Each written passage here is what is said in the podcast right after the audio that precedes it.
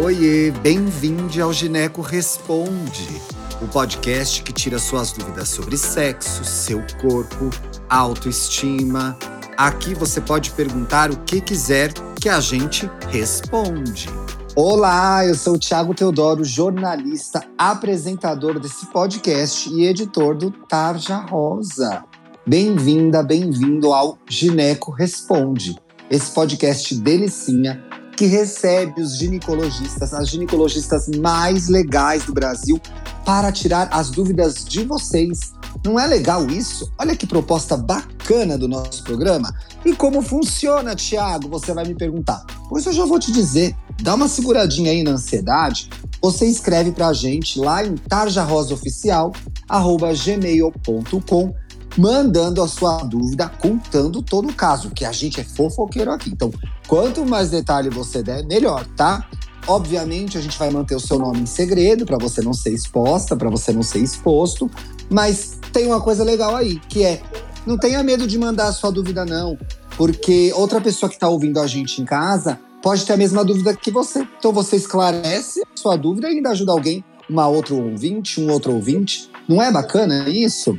Ah, e tem outra forma de você participar também. Ah, Thiago, não quero mandar e-mail, minha dúvida é mais curtinha. Você pode ir lá no nosso Instagram, Taja Rosa Oficial, e mandar uma DM.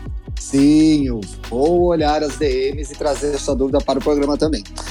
Quem que a gente está recebendo aqui hoje é uma convidada queridíssima, a doutora Regina Roy Sperrer. Falei direito o nome, doutora? Falou sim, super correto. Seja bem-vinda, meu amor. Fique muito à vontade aqui na nossa casa, viu? Ah, obrigada. Olha, chega cada pergunta aqui, doutora. Você recebe muito adolescente no consultório? Ai, adoro. Eu tô assim super contente. Até assisti a tua live lá falando de uh, adolescente no consultório. Foi super útil. Você, como diz o doutor Pellini, é um especialista em adolescentes e jovens. muito obrigado, doutora. Muita gentileza. Vamos aqui direto ao assunto, porque a gente tem uma ouvinte desesperada.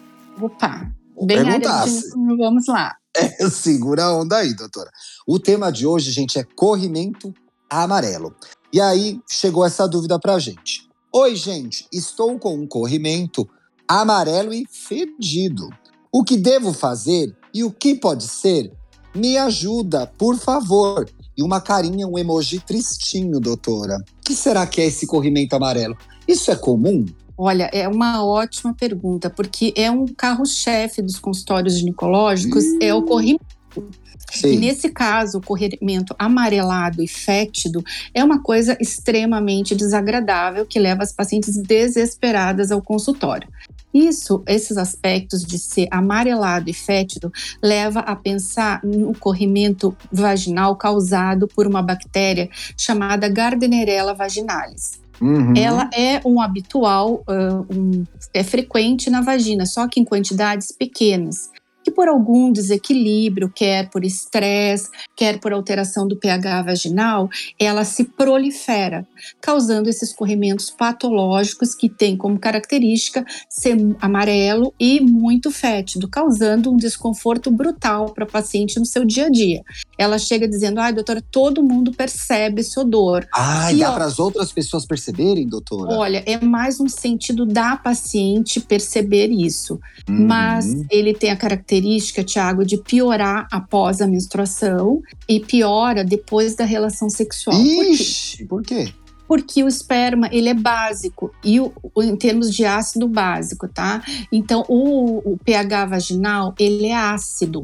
Tá? Até o, o, o desequilíbrio para o básico leva à proliferação bacteriana. E o esperma ele é mais alcalino, mais básico, favorecendo a proliferação dessa bactéria, a Gardnerella vaginalis. Então, é, tem essas características. Doutor, eu tenho uma pergunta. A gente falou de estresse, e aí pode ter a ver com você está com dificuldade na escola, está com problemas familiares, a gente está aí vivendo um, um finzinho de pandemia que foi muito estressante para as jovens. Mas eu fiquei muito curioso com relação à alteração do pH vaginal. Que tipo de coisas podem alterar esse, esse pH? Ah, é, é ótima essa pergunta. Por quê, Tiago? Eu até tenho, eu tô meio decorado nessa parte, porque as coisas que previnem esse, essa alteração do pH são coisas do dia a dia, que têm que uhum. ser incorporadas nos cuidados da mulher. Por exemplo, cal usar calcinha de algodão, tomar uhum. banho lavar calcinha só com sabão de glicerina, sem perfume de preferência, evitar os absorventes diários que é muito ruim para a saúde íntima da mulher, evitar as duchas internas, tá? Sempre Ou tomar... seja, doutora, um instante. É, o excesso também de higiene pode deixar, pode alterar o pH e deixar a vagina mais exposta, né? É, você tem que ter cuidados adequados. Por exemplo, a ducha higiênica, aquela que tem do lado da privada, aquele é legal, né? Mas a interna não, não é necessário. A vagina tem as não é suas é próprias defesas. Não, de modo algum. Não é. É. E uma outra, e, e uma, é, e tendo, percebendo que está com corrimento, vai ao ginecologista. O tratamento é escabroso, dificílimo, é simples. Como que é o tratamento de corrimento como esse? Não, o corrimento vaginal, a segunda etapa da, da pergunta né, que foi feita, é o que fazer. Tendo é. esse corrimento, o meu conselho é ir no ginecologista. Se a pessoa já tem uma vida sexual ativa, mencionar para ele, por quê? Uhum. Porque senão não pode ser feito o exame especular. Na consulta. O que, fazer... que, é o exame especular mesmo, doutora? Em é coloca aquele, aquele bico de pato que é para ver o colo, ah, a vagina, o aspecto do corrimento. Sim. Pode ser coletado um pouquinho desse corrimento no consultório e fazer o que a gente chama de teste das aminas. Põe uhum. numa lâmina, coloca umas gotinhas de KOH, né, que é uma solução, e colocando essa gotinha vai se desprender um cheiro de peixe que é descrito nos livros de ginecologia. Ah, o que então confirma... o cheiro desse corrimento, para ela saber também se esse corrimento está parecendo com o que a gente está falando aqui, é o cheiro de peixe mesmo. É, tá descrito uhum. nos livros, cheiros, cheiro de peixe, descrito. E isso confirma o diagnóstico. E aí é dado o tratamento. Muito bem. É muito importante, doutora, a gente falar sobre isso, e também da importância da menina, do menino ir ao, ou principalmente o menino trans, né, de irem ao ginecologista para não ficar com dúvida em casa, né, jogando pergunta no Google. Claro, porque é um tratamento porque... relativamente simples, né, doutora? Sim, mas é um tratamento específico Sim. que nós, ginecologistas, estamos habilitados a dar, porque senão fica, tratar mal um corrimento é uma coisa que vai causar problemas secundários, desde uma maior chance a pegar outras infecções, principalmente hum. as virais, tipo hepatite C, AIDS. Hoje em dia aumentou absurdamente a quantidade de sífilis. Então, sífilis aumentou é demais, né, doutora? Muito absurdo, Fala.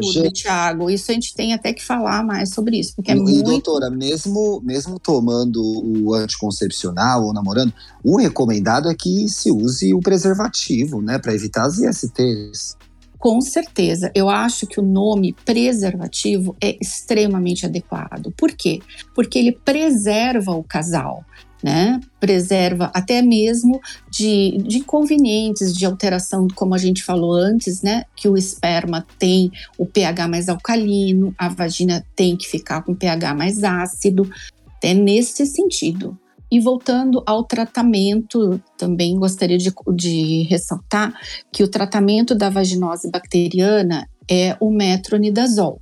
Ele pode ser tanto vaginal quanto via oral aí é importante a paciente falar da sua preferência para o ginecologista. Olha, eu prefiro comprimido. Por quê? Porque o creme vaginal me deixa incomodada. Ou eu prefiro creme vaginal, porque o comprimido me dá dor de estômago.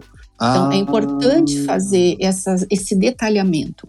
A eficiência dos dois é a mesma, é a mesma, é a mesma, Tiago, viu? Eu, pessoalmente, eu penso que o creme vaginal age no local e tem um pouquinho de cuidado com os comprimidos, porque já tive paciente adolescente que, ah, eu vou tomar de noite com um golinho d'água. Aí deve, deu até uma esofagite, então eu prefiro sempre o creme vaginal. Mas, volto a dizer, depende da preferência da paciente para ela completar o tratamento tem aquela, ai, melhorei e abandonei, porque metronidazol não, né? não pode, porque é antibiótico, depois você induz a resistência bacteriana. Tem que fazer o tratamento direitinho, como a médica fala, viu, ouvinte? Você que está aí escutando a gente na sua casa, terminem o tratamento. E veja só, puxando um gancho numa coisa que a doutora Regina falou aqui pra gente. Fale para o seu ginecologista o que está acontecendo, se você já transa, se você não transa. Quanto mais informação, melhor, né, doutora? Melhor vai ser o atendimento, o tratamento, mais franca a conversa, né? Mais fácil de tirar dúvida, de receber dicas. Com certeza, porque agora eu até aquela live que você falou de adolescentes, eu acho isso muito bonito, porque vai a mãe, vai a filha, às vezes a mãe já foi minha paciente e aí Ai, lembra das orientações, isso é muito bacana, sabe? Por exemplo, o metronidazol é, é, um antibiótico. E eu vejo que muitas, ah, eu melhorei, parei. Isso não pode tomar o cuidado de, durante o tratamento, usar preservativo nas relações, porque a gente está querendo erradicar a bactéria. Esse metronidazol é um, é um é um remédio que ele precisa tomar o cuidado de não tomar bebidas alcoólicas juntas, mesmo comprimido Sim. ou creme. Pode dar um efeito que a gente chama efeito antabuse, que é uma sensação muito desconfortável, dor no peito, a, a boca um pouco seca. Então, não tome álcool durante o, o tempo de tratamento. Muito bem lembrado, doutora. Que delícia de conversa. Muito obrigado por ter vindo aqui ao nosso podcast, nos ajudado com essa dúvida aqui, que é uma dúvida comum aqui no Tarja, que aparece também pelo que entendi no consultório. Está mais do que convidada a voltar, viu? Ah, eu adorei o nosso papo, eu sigo você e adoro porque você orienta as nossas pacientes, mulher orientada, mulher poderosa. Esse sim é o poder, o poder da informação. Você transmite e chama as adolescentes a ver, a ouvir essas informações. Parabéns. Muito obrigado, doutora. Parabéns pelo seu lindo trabalho também. A gente fica por aqui Lembre-se, para participar é só escrever para tarjarosaoficial.gmail.com, colocando no título o nome do programa Gineco Responde, mandando a sua dúvida. Vale também por DM no Instagram. Muito obrigado, até lá. Um beijo. Conhece o Tarja Rosa? É uma plataforma digital para falar de saúde e sexualidade para jovens de todo o Brasil. Acesse o nosso site tarjarosa.com tarjarosa.com.br. Siga a gente no Instagram, Tarja Rosa Oficial, e veja os nossos vídeos no YouTube. Só buscar por Tarja Rosa, assinar o canal e ativar as notificações. Tem vídeo novo toda semana. Até mais!